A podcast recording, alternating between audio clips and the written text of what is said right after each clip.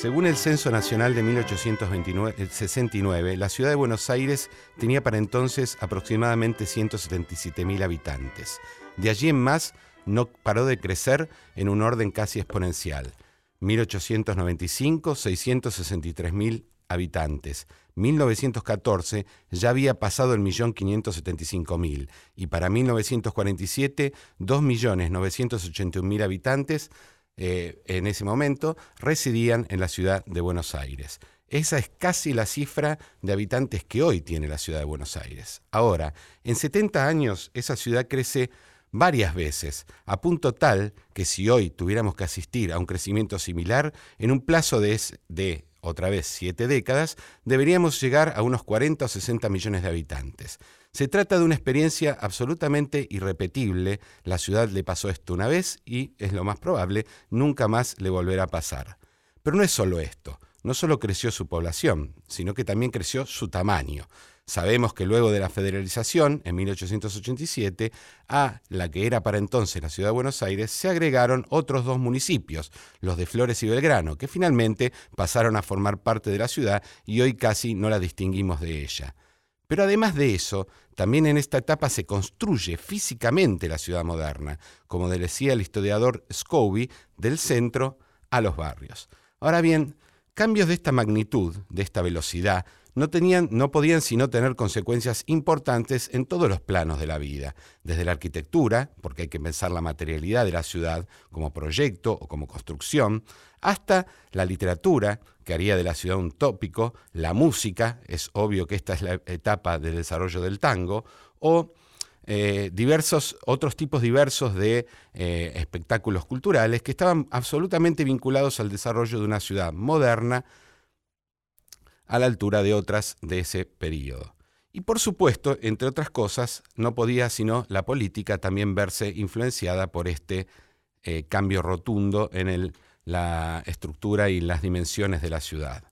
La ciudad de Buenos Aires se va a volver a la vez un objeto de odio y de deseo, pero también se va a convertir en el único distrito absolutamente urbano del todo el país, ya que las demás, las provincias, son siempre una suma entre ciudad y campaña. En 1936, además, se va a erigir la que va a ser su símbolo fundamental. En efecto, el intendente de Bedia y Mitre inaugura, en conmemoración de los 400 años de la primer fundación de Buenos Aires, el obelisco. Aún el obelisco no careció de fuertes polémicas. Sabemos que, por ejemplo, varias eh, voces, entre ellas la de la bancada socialista de la ciudad, pidió que fuera demolido porque les parecía una especie de enorme aberración. También sabemos que a la larga no se demolió y se convirtió en un símbolo de la ciudad. ¿Qué pasa con la ciudad? ¿Cómo cambia desde su aspecto físico hasta sus aspectos culturales? De eso vamos a hablar hoy.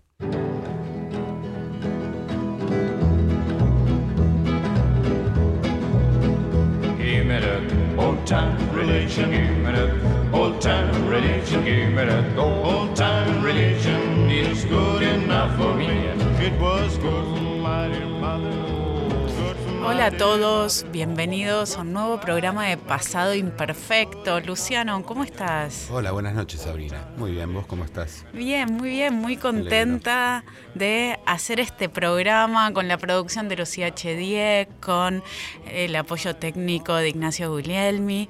Y tenemos hoy eh, con nosotros Adrián Gorelic. Adrián, muchísimas gracias por venir. Gracias a ustedes, Sabrina, Luciano, es un, es un gusto estar acá.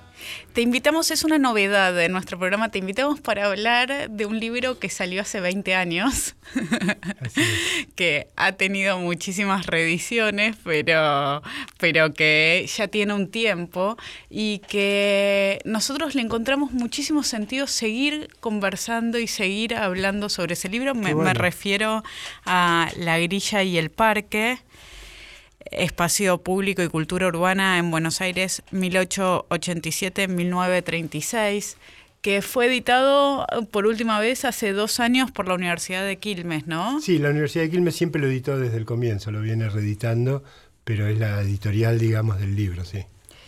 Y para, empezar a introducirnos en, tu libro, quiero que nos cuentes un poco cuáles fueron tus ideas iniciales sobre cómo hay que estudiar una ciudad. El libro, vamos a, ir conversando sobre eso, es sobre eh, Buenos Aires y cómo se transforma en una metrópolis Buenos Aires, pero esta pregunta inicial me parece que sirve para pensar otros casos de ciudades, ¿no? ¿Cómo se estudian las ciudades? Bueno, la, verdad eh, tengo que reconocer que cuando, cuando empecé a, a investigar y a hacer la tesis que, es el origen de este libro, una tesis de doctorado en la Universidad de Buenos Aires, eh, no tenía un programa totalmente definido y, fue en buena medida la propia investigación y la propia escritura la que lo fue definiendo, porque el, tema de cómo estudiar la ciudad es bien complejo en la medida que si uno piensa qué es la ciudad y si uno piensa lo que sí funcionaba como una suerte de premisa inicial, y es que la ciudad y la cultura se producen mutuamente, es decir, que la ciudad no es un escenario en el que la gente vive, produce, hace cultura, eh, sino que en realidad activa muy directamente las cosas que se pueden hacer en esa ciudad, al mismo tiempo que es producida por ellas. Y por eso las ciudades, aunque es muy difícil hablar en estos términos, tienen como cierta personalidad. No es lo mismo haber nacido, vivido en Buenos Aires que haber nacido y vivido en San Pablo o en Nueva York. Y eso quiere decir que hay una interacción entre la vida social, la vida cultural, la vida política y la vida material urbana, que están todo el tiempo, digamos, eh, activándose mutuamente. Y eso era como una premisa fundamental. El problema es que cuando uno mira la bibliografía es difícil encontrar investigadores, libros que realmente traten de avanzar en, los diversos campos al mismo tiempo y uno se encuentra con que en la realidad la ciudad suele tomarse o como un escenario de la política o viceversa, como una suerte de artefacto autónomo material en el que hay que estudiar la arquitectura, eh, las cloacas, las calles, y uno no sabe cómo eso se comunica con la política, con la cultura, o a veces solo con una de esas partes. Mi intención era cómo, cómo plantar el, mapa de conjunto de la vida social, cultural y urbana. Y yo diría que es un intento siempre en experimento, es un intento que no tiene una solución. ¿Por qué? Porque la ciudad pensada así no puede tener una teoría que venga acompañada de una metodología. ¿En qué sentido? Si uno tiene que poner juntos eh, la cloaca y un poema de Borges, no hay ninguna teoría que los comunique. Uno tiene que inventar en el proceso mismo de la investigación qué elementos vuelve significativo poner junto la cloaca y el poema. No está dado de antemano. Y por eso yo creo que la escritura de historia urbana es un terreno que solo se justifica en la medida en que esté dispuesto a experimentar y probar cada vez cómo se pueden indagar en esas relaciones que no van de suyo, que no vienen eh, resueltas de antemano. Claro, eso explica la enorme complejidad de tu libro, ¿no? donde efectivamente aparecen las cloacas y los poemas de Borges y bastantes más cosas. Si entiendo bien, vos querés decir que incluso se podrían plantear otras preguntas, otros cruces que todavía no están planteados en tu libro y se podrían seguir abriendo. Entiendo que es un poco eso. Así es, así es. Este libro está completamente orientado por un, paquete de hipótesis muy fuertes y la, historia de la ciudad eh, merecería recorrer caminos muy diversos, digamos, eh, planteándose, como vos decís, otras preguntas, o, tomando otras figuras, tomando otras figuras que permitirían justamente resolver otros problemas que este libro no se planteó, porque este libro tiene una serie de hipótesis. Y esa es otra cuestión fundamental. Cuando uno escribe, no solo historia urbana, sino historia en general, uno tiene que armar muy bien el recorte. Lo más difícil, pero lo más productivo es el recorte de todo ese universo infinito, que es lo que pasó antes, por dónde voy a recorrer yo para construir una serie de cuestiones que tengan sentido. ¿no? Y hablando de ese recorte, el recorte temporal que vos elegís es desde 1887 hasta 1936. Sí, el, inicio es un poco tramposo. De hecho, si uno piensa, eh, yo diría que casi un tercio del libro es eh, preliminar a 1887. Ahí fundamentalmente las reformas eh, intelectuales, culturales, pero también urbanas, que comienzan a partir de la caída de Rosas y en la que Sarmiento va a tener un lugar protagónico en el libro, son muy importantes y toda la intendencia de Alvear, digamos que termina en 1887. 1887 está puesto eh, porque es el momento de la ampliación de los límites y de la federación, de la federalización de la ciudad.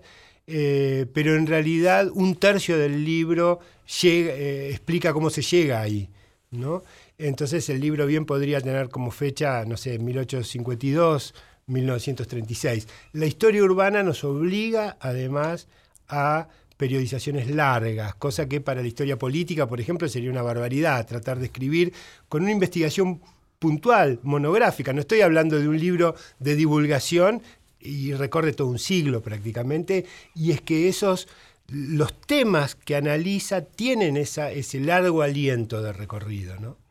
Vos, eh, vamos a tratar de empezar a entrar en algunas de las hipótesis. Es muy abstracto todo por ahora. Una, claro, una primera es esta idea de la metropolización de la, ciudad de Buenos Aires y de la relación con La Pampa, que es en buena medida con bueno, la, imagen fuerte de La Pampa, ¿no? Es, está en el centro de toda esa primera parte.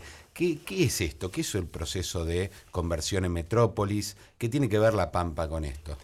Sí, bueno, en, principio la idea de metrópolis que yo uso es una idea muy afincada en la cultura urbana y proviene de un filósofo y sociólogo alemán de fin del siglo XIX, principio del siglo XX, que es Georg Simmel, que habla de metrópolis no para hablar del el tamaño de Berlín en 1900, sino de una ciudad que ha convertido a mercancía todos sus procesos. Voy a poner un ejemplo bien claro porque esto es bien importante. Este es un fenómeno que en las metrópolis europeas y eh, americanas comienza hacia mediados del siglo XIX y tiene que ver cuando el conjunto de la ciudad entra en el conforma un nuevo mercado. Un mercado, el mercado inmobiliario, digamos, que no existía antes de modo tan generalizado y que produce, por un lado, un mercado en condiciones de captar capitales que antes iban a la industria o al campo, es decir, un mercado propio.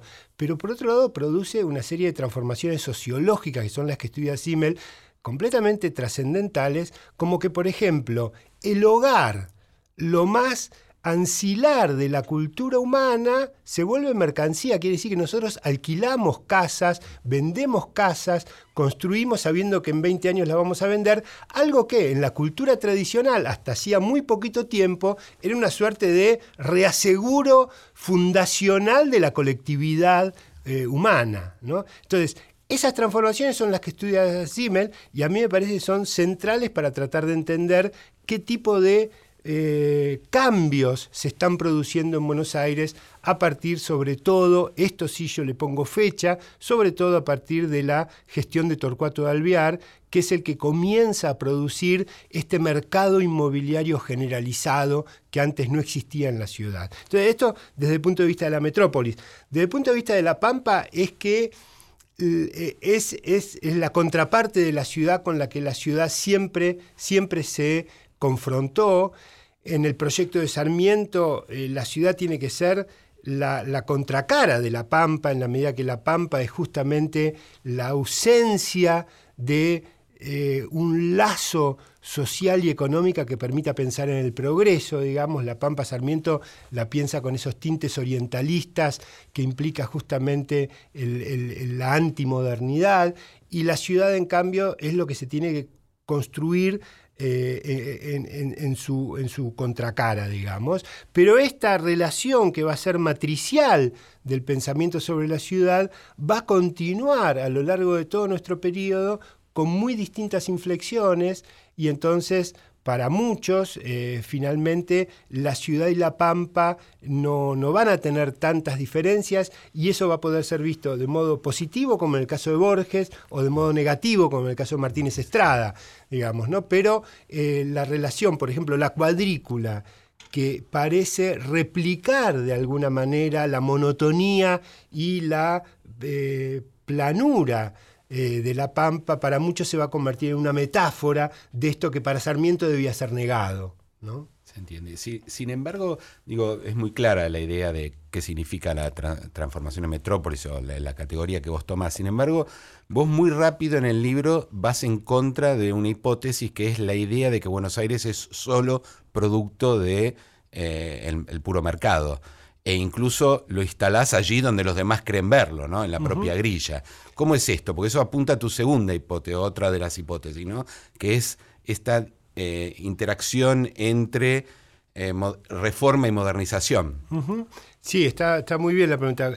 Curiosamente, la cuadrícula, eh, la cuadrícula de calles que, es tan evidente en, en, el tablero de Buenos Aires y que, y que nunca se había entendido en profundidad cómo se había producido. O sea, era como si la cuadrícula española de fundacional de todas las ciudades latinoamericanas simplemente hubiera, se hubiera reproducido en el territorio de modo natural. Crecido, expandido. Efectivamente, sin nunca interrogarse, bueno, a ver, ¿quién, ¿quién trazó esas calles? ¿Quién decidió que la ciudad creciera de esa forma y no de otra?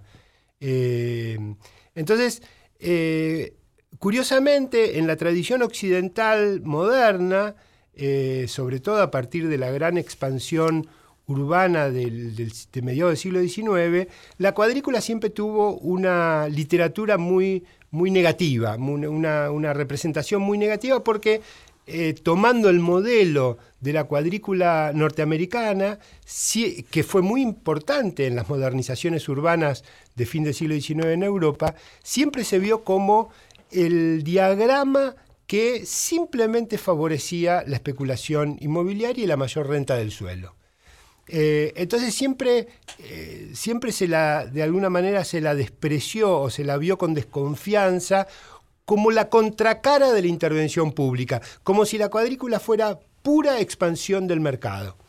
Eh, lo, que, lo que yo intento analizar ahí es primero que la expansión de Buenos Aires se hizo no sobre una simple multiplicación de lo existente, sino sobre un plano público que algunos funcionarios públicos se sentaron a realizar a, fin del siglo XIX y eso es el trazado de todas las calles que van más allá del casco histórico hasta la General Paz, que para eso se tomó un modelo que para el momento era muy eh, normalizado, que era el modelo de la extensión urbana que se hacía en Europa con manzanas regulares, contrastando lo que en Europa es el trazado medieval de la ciudad histórica, lo que pasa que acá no, había con qué contrastarlo, y podría pensarse que era un instrumento urbano bastante rústico, simplemente trazar cuadraditos a lo largo de todo el territorio, pero para el momento tiene una inequívoca vocación reformista. ¿Cuál es esa vocación reformista? Es anticiparse al mercado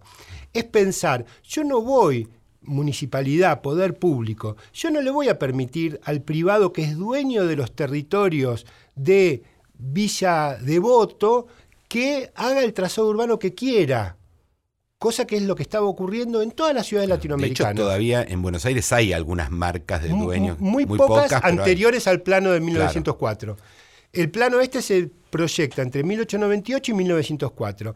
Entre 1887, cuando se amplía la ciudad, y 1898, 12, 11 años en que no había plano, hay la, municipalidad es inundada de propuestas de los propietarios que dicen yo quiero hacer un barrio acá, yo quiero hacer un barrio acá, y la municipalidad no tiene los instrumentos para decirles, bueno, eh, no, háganlo de acuerdo a este plano, pero tampoco tiene la voluntad que, insisto, existe en todas las otras ciudades de Latinoamérica, es decir, sí, construyan lo que quieran, mientras me paguen los impuestos y abran las calles que ustedes dicen que van a abrir, hagan lo que quieran. No, la municipalidad tiene una idea. ¿De dónde viene esa idea? El antecedente más cercano es la cuadrícula de Manhattan que en 1811, cuando solo estaba construida la, puntita, digamos, de, de, la ciudad, de la vieja ciudad holandesa, donde hoy es la City, el sur, decide cuadricular toda la enorme isla pensando que en el futuro, cuando esos lugares se empezaran a ocupar, bueno, tenía que haber un diseño que unificara el conjunto de la ciudad, que no fuera, que no convirtiera la ciudad en un patchwork de distintas intervenciones privadas, sino que unificara. Y esa unificación tiene un impacto enorme en la sociedad y en el mercado, unifica los precios, homogeneiza el crecimiento de la ciudad, etc. Entonces, esto es lo que yo llamo una vocación reformista inequívoca. La idea de que si alguien compraba un terrenito en cuotas, como se compraban los terrenitos los que se mudaban a los barrios, en Liniers, supiera que en el futuro de la ciudad su terrenito iba a estar integrado a una red mayor. Desde el punto de vista económico esto es todo lo contrario a la especulación, porque obliga al Estado a invertir muchísimo en una infraestructura extendidísima sin saber cuándo se va a ocupar. Y de hecho el Estado en los 30 años siguientes lo fue haciendo muy de a poco y ese de a poco hizo que aquel vecino de Liniers que se compró el terreno se organizara una sociedad de fomento y le exigiera al Estado, bueno, acá hay calles dibujadas, pero no existen, esto es todo barro, háganme la calle, háganme la, la cloaca, háganme la infraestructura. Y ahí se produce toda una movilización de la sociedad civil obligando al Estado a cumplir una promesa que el Estado hizo sin saber del todo por qué la hacía. Al traer eh, el espejo de Manhattan y esa grilla, también aparece la otra parte, la contracara, lo que caracteriza en gran parte Manhattan, que es el parque. ¿Qué pasa con esos espacios? Bueno, el parque en Manhattan es una extraordinaria operación de reforma, porque si bien la ciudad todavía no estaba toda construida en la zona del parque, cuando el parque se hace, sí estaba diseñado su capital inmobiliario. Por lo tanto, los propietarios eh, se organizaron en contra de cualquier idea que implicara restarle una porción tan grande en el corazón mismo de la futura ciudad a la posible especulación inmobiliaria y los promotores del parque, el reformismo promotor del parque, tuvo que luchar a brazo partido para conseguir aprobar esa idea. La idea del parque es una idea que viene de eh, las reformas eh, europeas después de la Revolución Francesa que convierten los bosques públicos, perdón, los bosques reales en parques públicos con la idea de que la ciudad industrial necesita pulmones, digamos, necesita higienizarse y el parque es no solo el lugar de la higiene, sino también el lugar de la, la, nueva catedral que pueda restaurar la comunidad en la ciudad industrial. Esta idea es muy fuerte, viene de todo un movimiento reformista que en Estados Unidos adopta un color muy local con un argumento muy básico. En Estados Unidos no tenemos parques de la realeza, por lo tanto tenemos que crear un parque democrático. Y esta idea del parque democrático va a ser fuertísima en Sarmiento, por ejemplo, que está en Estados Unidos como ministro plenipotenciario en el momento en que el Central Park se está discutiendo y está en la tapa de todos los diarios neoyorquinos. ¿no? Entonces, esta idea del parque democrático, del parque Sarmiento que va a construir sobre las tierras de Rosas, el Parque de Palermo, va a decir, bueno, así como en la Revolución Francesa convirtieron los palacios reales en museos, acá nosotros necesitamos museos y este palacio y este parque lo vamos a convertir en un parque democrático, digamos, para la sociedad y para la economía de, la, de esta nueva sociedad. Ahora, en tu libro, en el caso ya de Buenos Aires, el parque funciona como también una contra reforma, o sea, como una visión distinta de la reforma de la grilla. Absolutamente. Es más, eh, el hecho de que sean tan diferentes es lo que había impedido hasta, hasta mi trabajo que se entendiera que forma parte del mismo proceso. Es decir, el mismo gobierno municipal que está diseñando la grilla proyecta una suerte de intento de pequeño cinturón de parques que va de Palermo a Parque Patricios y Parque Chacabuco, se abren todos en 1904, Palermo ya existía, con la idea de contener de alguna manera la expansión de la ciudad. Es, un, es un poder público muy contradictorio que eh, la grilla la ve como posible democratización del futuro urbano al que sin embargo le quiere poner límites. Y el límite del parque no solo es un límite frustrado, que no se va a dar, pero que se piensa como límite al crecimiento, sino también es el intento de construir comunidad en la indiferencia eh, homogeneizadora de la grilla pública y del mercado urbano, el parque aparece como aquello que puede construir comunidad. Adrián, tenemos que ir a una breve pausa. Estamos en Pasado Imperfecto con Adrián Gorelic conversando sobre la ciudad de Buenos Aires, sobre la grilla y el parque y volvemos después de esta pausa. Historia de un país extraño. Pasado Imperfecto. Por Nacional. Pasado Imperfecto con Sabrina Agmechet y Luciano de Privitello. Por Nacional.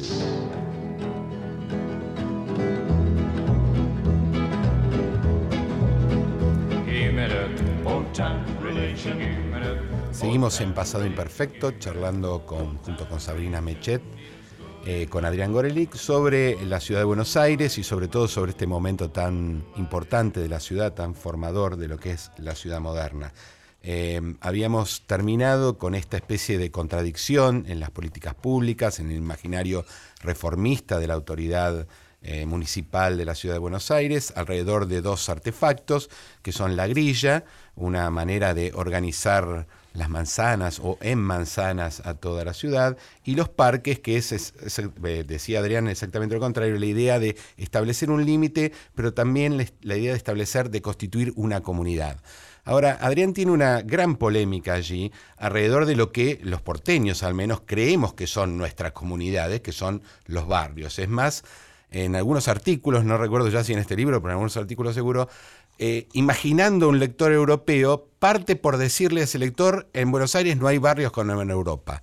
¿Qué quiere decir eso? ¿Qué son los barrios porteños? ¿Cómo se constituyen alrededor de estos artefactos que vos mencionás? la, idea del barrio, la idea del barrio justamente eh, tiene como motivo originario la idea de una comunidad, que en el caso de los barrios de las ciudades europeas son comunidades que venían de larguísimos arraigos eh, de cientos de años.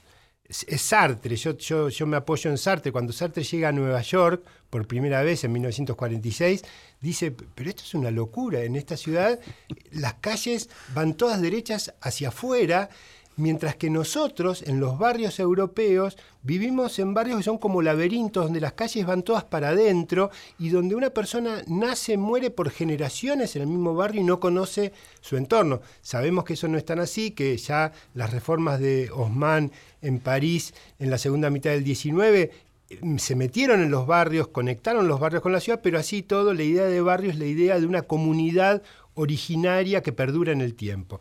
Los barrios en Buenos Aires, cuando uno ve un plano de 1890, de 1910, de 1920, se da cuenta que surgieron como hongos eh, después de la lluvia en muy poco tiempo, por lo tanto no podrían haber formado esa comunidad de largo arraigo.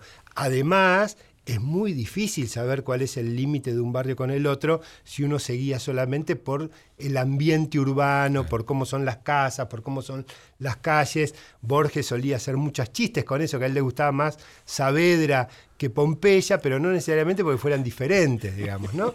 Eh, entonces, en principio, desde ese punto de vista, de un punto de vista de largo arraigo, el barrio no existe. Sin embargo, y ese es el, eh, lo interesante, lo fascinante de la producción cultural, en Buenos Aires muy rápidamente la gente construyó una idea de barrio y logró construir tanto el barrio que hasta le construyó una mitología anterior a la propia existencia del barrio. Y eso es el tango, entre otras cosas. Eso es lo que produce el tango. Y no solo el tango, el fútbol. Buenos Aires es la única ciudad en el mundo que tiene un estadio por barrio. Las ciudades en el mundo futboleras suelen tener uno o dos estadios que, si hay más de uno o dos clubes, que es raro, los comparten.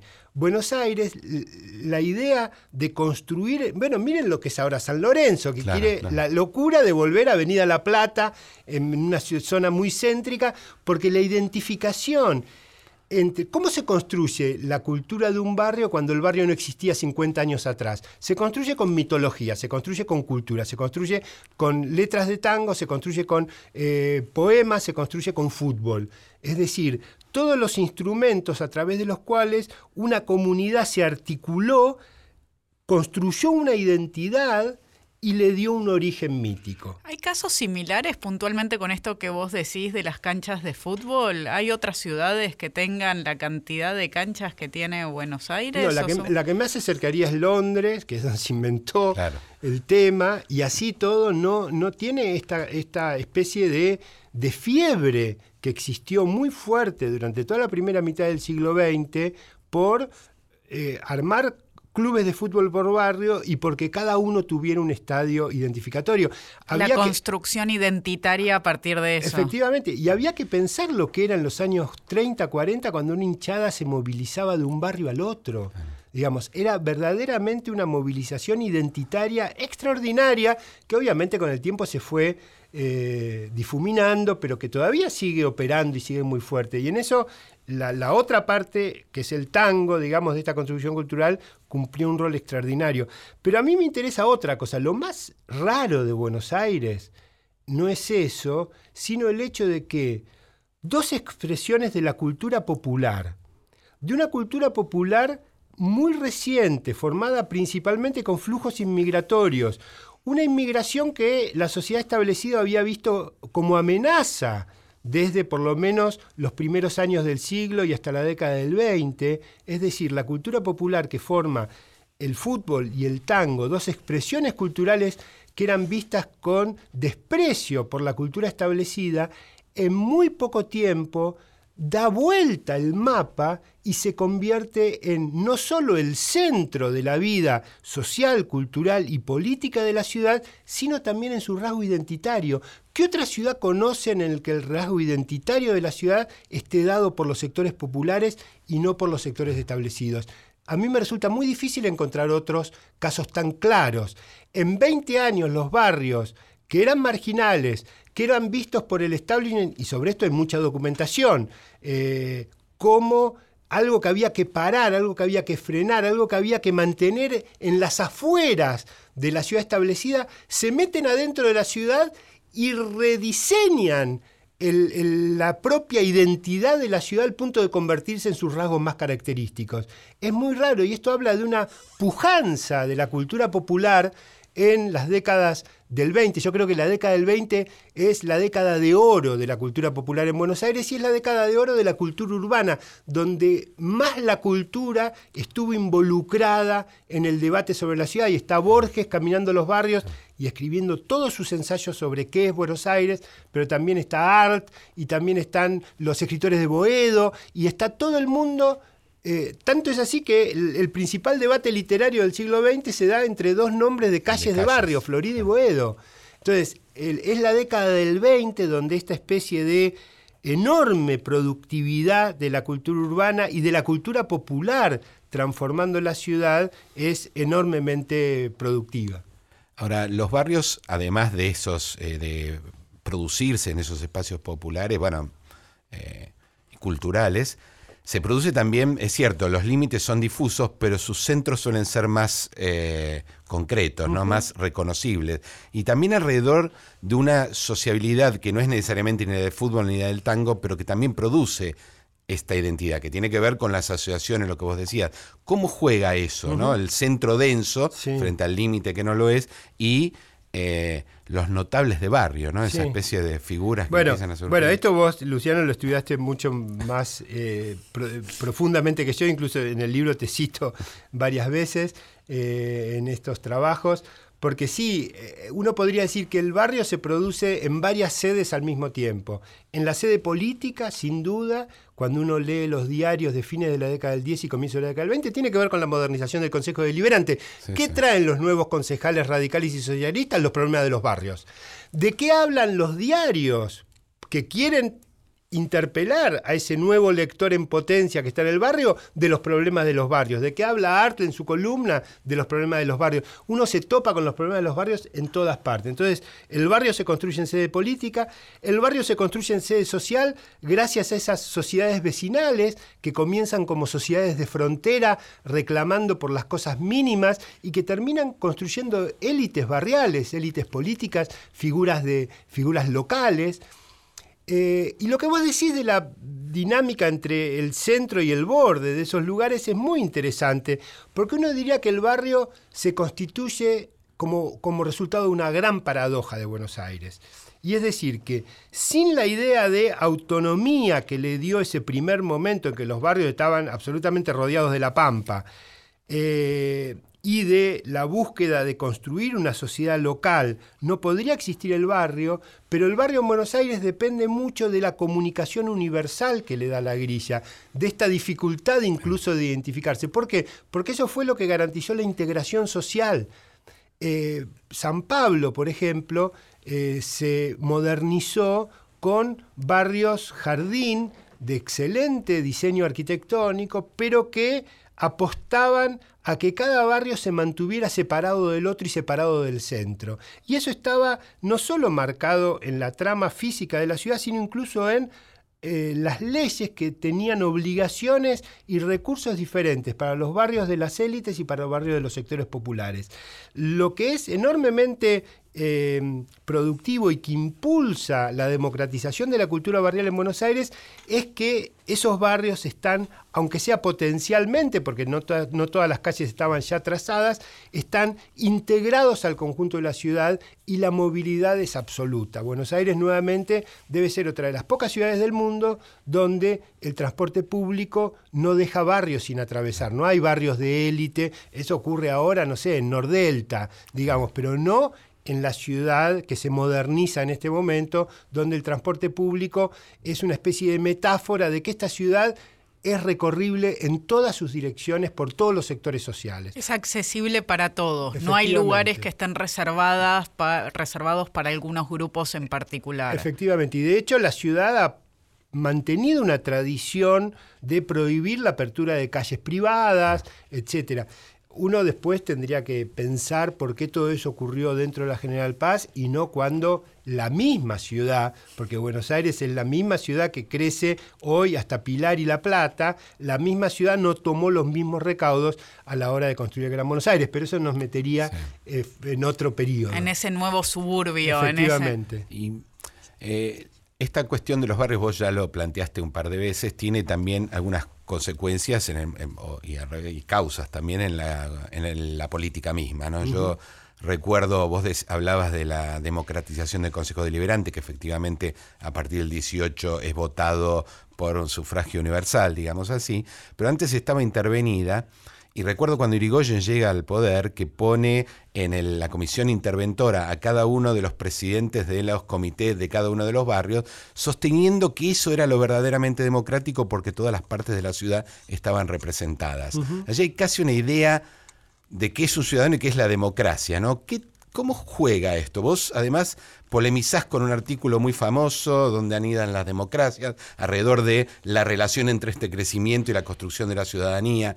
¿Podrías explicarnos un poco en qué consiste esta dimensión del problema? Sí, mi, idea es que la sociedad vecinal, al mismo tiempo que es un elemento que dinamiza la democratización de la sociedad, en la medida en que los que se integraban a esa sociedad vecinal no tenían otras formas de practicar la ciudadanía que no fuese en esos marcos que realmente se armaban de modo eh, muy democrático, lo que no implica que no formaran élites y que no tuvieran jerarquizaciones y, digamos, segmentaciones internas. ¿no?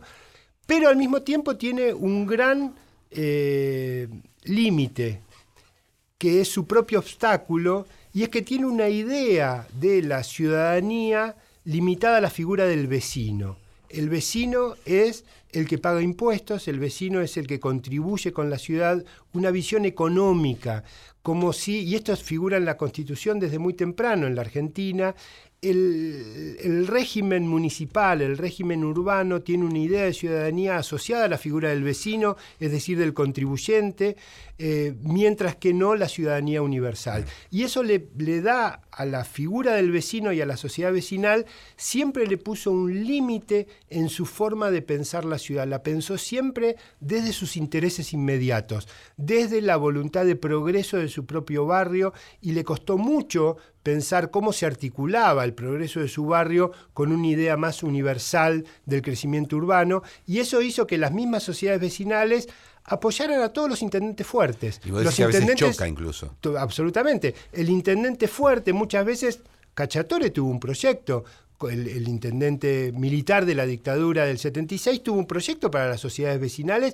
porque ahí lo que manda es la idea de progreso. Y el progreso es siempre progreso material y no tanto progreso cívico, progreso ciudadano. Entonces ahí hay un contraste y fue un gran pensador de nuestros problemas eh, como Eduardo Pasalacqua, el que en un artículo clásico de los años 80 plantea esta discusión justamente cuando se quieren ver a las sociedades vecinales como un mero constructor democrático alternativo a los poderes de facto.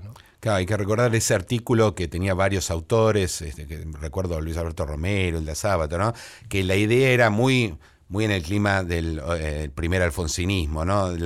¿Dónde encontrar eh, aquellos aspectos de la democracia que obviamente no estaban en otro lado, ¿no? De, una dictadura. Efectivamente, y, hay un, y hay un punto en el que tenían razón, la idea de ahí anida la democracia, pero no es con sus propias semillas, digamos, donde va a crecer completamente. Hay contradicciones internas de ese modelo, pero sí tenían mucha razón en identificar en esas sociedades vecinales un germen de espacio público local eh, fundamental. Ahora, de la propia proyección de ese espacio público local hacia toda la ciudad, no se genera un espacio público metropolitano, tienen que pasar otras cosas.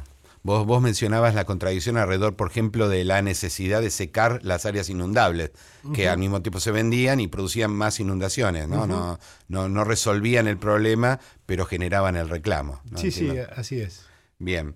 Eh, vos, bueno, además de, en esta hipótesis fuerte que vos eh, manejás en el libro, eh, el reformismo choca con algo que llamás modernización. Y ahí tiene que ver con esto de los límites, el final, por qué estableces el 37 como, o el 36 como momento de cierre, por qué es un momento de cierre, y creo que esto tiene que ver con algo que ya habías planteado, que es el diálogo con cómo la ciudad sigue creciendo. ¿Podrías explicar algo de esto? sí, eh, lo voy a decir de un modo muy sencillo. El, el régimen de la década del 30, fundamentalmente a partir de la ingeniosa y, compleja operación que hace Mariano de Bedimitre, el intendente de Justo. El intendente de Justo, eh, que es una figura de la historia, es un historiador, digamos, una figura sofisticada culturalmente, que aprovecha sus contactos culturales para armar una suerte de frente cultural de su proyecto modernizador, como demuestra en, en una y otra ocasión, bueno, consigue el apoyo de los historiadores de su propio gremio para inventar una primera fundación de Buenos Aires de la que no se tiene ningún dato, ni fecha, ni lugar, ni nada, y la nueva escuela histórica, que se supone que eran los documentalistas, los aferrados al documento, firman una especie, no, no, pero una especie de, no sé, de, manifiesto absolutamente programático y, y auto de fe diciendo, sí, Buenos Aires se fundó tal día, simplemente para poder celebrar su primer cuarto aniversario. Eh, bueno, entonces, Debe Dimitre hace una operación que yo sintetizaría del mismo modo. Le da a toda esa sociedad muy movilizada de la capital la modernización que querían. Le pavimenta las calles, le pone las cloacas, eh, ensancha las avenidas, hace lo que había quedado interrumpido de la reforma de Alviar y mucho más, termina la diagonal, eh, etc. Produce esa modernización pero corta la dirección reformista con que el debate urbano venía hasta ese momento. ¿Qué significa eso? Significa revisar en función de la novedad de los barrios cómo venía creciendo la ciudad, darle un rol más protagónico a los barrios, descentralizar de algún modo la ciudad e incluso incorporar lo que estaba creciendo fuera de la General Paz, que ya era una ciudad muy importante, que ya en la década del 30 es el 40 al 50% de los habitantes que vivían adentro de la General Paz y en continuidad absoluta. Hasta ese momento no había una diferencia. De hecho, las redes públicas eran nacionales y iban desde la ciudad hacia el Gran Buenos Aires, etc. Entonces, ¿qué hacer con eso que estaba creciendo? Debe Dimitri dar una respuesta categórica, dice la ciudad termina en la General Paz, materializa la General Paz, digamos. La construye. Y la construye. Ya estaba proyectado el borde, ya estaba proyectado que tenía que ser una avenida de circunvalación de Bedimitre con vialidad nacional. No es algo, no es una obra municipal, pero de todas maneras se hace como parte de un plan conjunto. hace la General Paz y dice, nosotros gestionamos hasta acá y la modernización se hace hasta acá.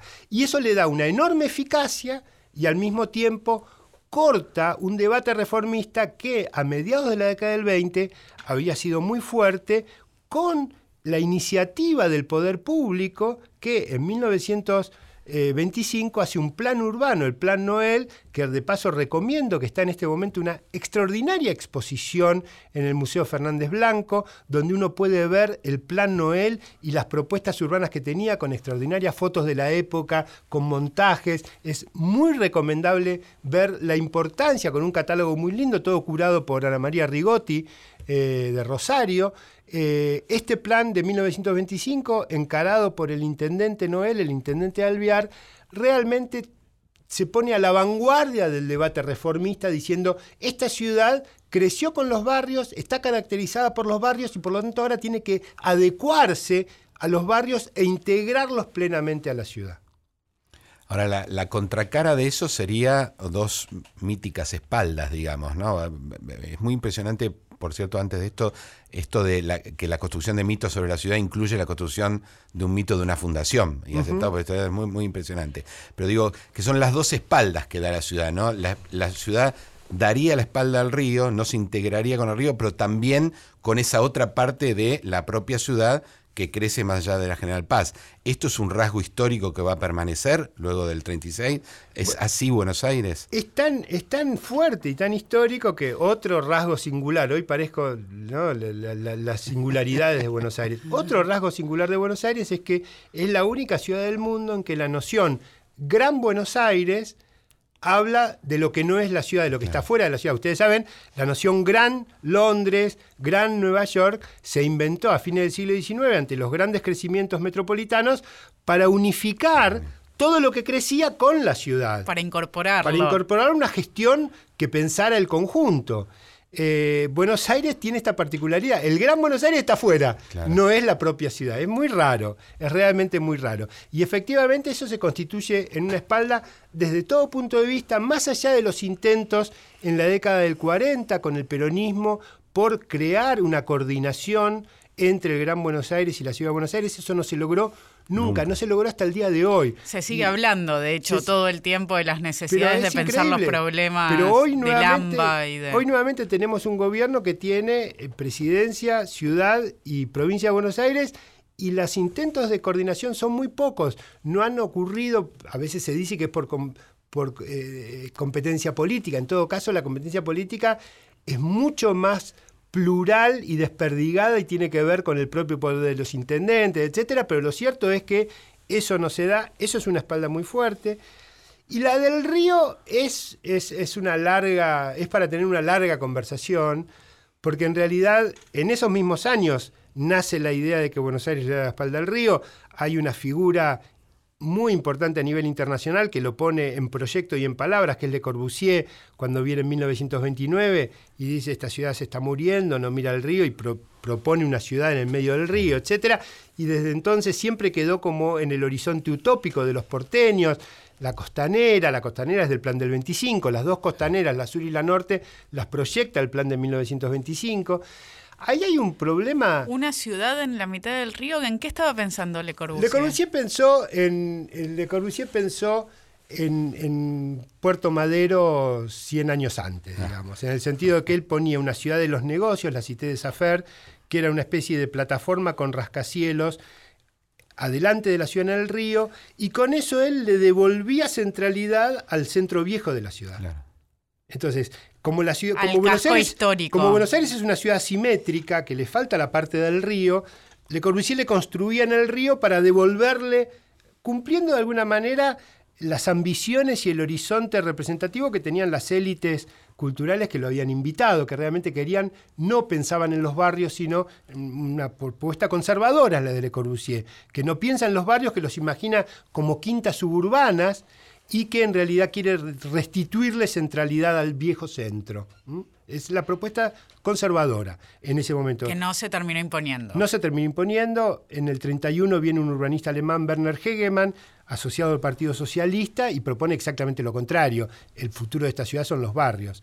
Pero el problema del río es, es más complejo. Buenos Aires Buenos Aires tiene el lado malo del río, frente a Montevideo, que tiene el, el, fondo de piedra, que tiene arena. Buenos Aires tiene un río que siempre fue vivido como una amenaza, que de hecho lo es, un río que hay que dragar, un río que hay que estar ganándole la batalla cotidiana, digamos, de el anegamiento, el tigre viene bajando y va a terminar armando. Por lo tanto, es muy fácil crecer sobre el río, es muy fácil hacer infraestructura sobre el río y es muy difícil recuperarlo como río, que es algo que de alguna manera en los últimos 30 años se viene planteando de modo sistemático. ¿no? Claro, es fácil avanzar sobre él con construcciones, ¿no? De hecho, así es como claro. sucedió. Bueno, eh, y, y, y, favorecido también por el hecho de la asimetría de Buenos Aires. Si uno piensa en la ciudad económicamente, el centro es lo más eh, caro y esos precios van disminuyendo hacia la periferia, pero hay una periferia que no existe. Odilia Osares decía, desde el punto de vista económico, por más caro que sea rellenar el río, siempre va a ser un negocio. Claro. Podemos llegar hasta, hasta Colonia construyendo y, y, va a seguir siendo claro. un negocio porque le falta ese lado claro. a Buenos Aires. Está descompensada ¿no? por el crecimiento centro-oeste. Efectivamente. Ahora, en los últimos 30, 40 años hay una preocupación materializada para mí de modo muy malo en la reserva ecológica, pero hay una, hay una preocupación de alguna manera contraria a la que dio lugar a Puerto Madero y al parque metropolitano que quería hacer la dictadura con el relleno de, del, del, río que da lugar ahora a la reserva. Hay una preocupación por tener otro vínculo con el río que me parece que, que, que es positiva. Claro que tiene que ver con el río como lugar de recreación y ese espacio más democrático, recuperando esas tradiciones anteriores. Y como o... lugar natural, y uh -huh. como lugar de naturaleza frente a la artificialidad de la ciudad, ¿no? Adrián, un placer haber recorrido con vos. Bueno, una, una cabalgata fue, ¿no? Siempre es veloz. Muchísimas gracias no, por acompañarnos en este programa. Luciano, nos vemos la semana que viene con más Pasado Imperfecto. Nos vemos la semana que viene. Muchas gracias, Adrián. No, gracias Hasta la semana que viene.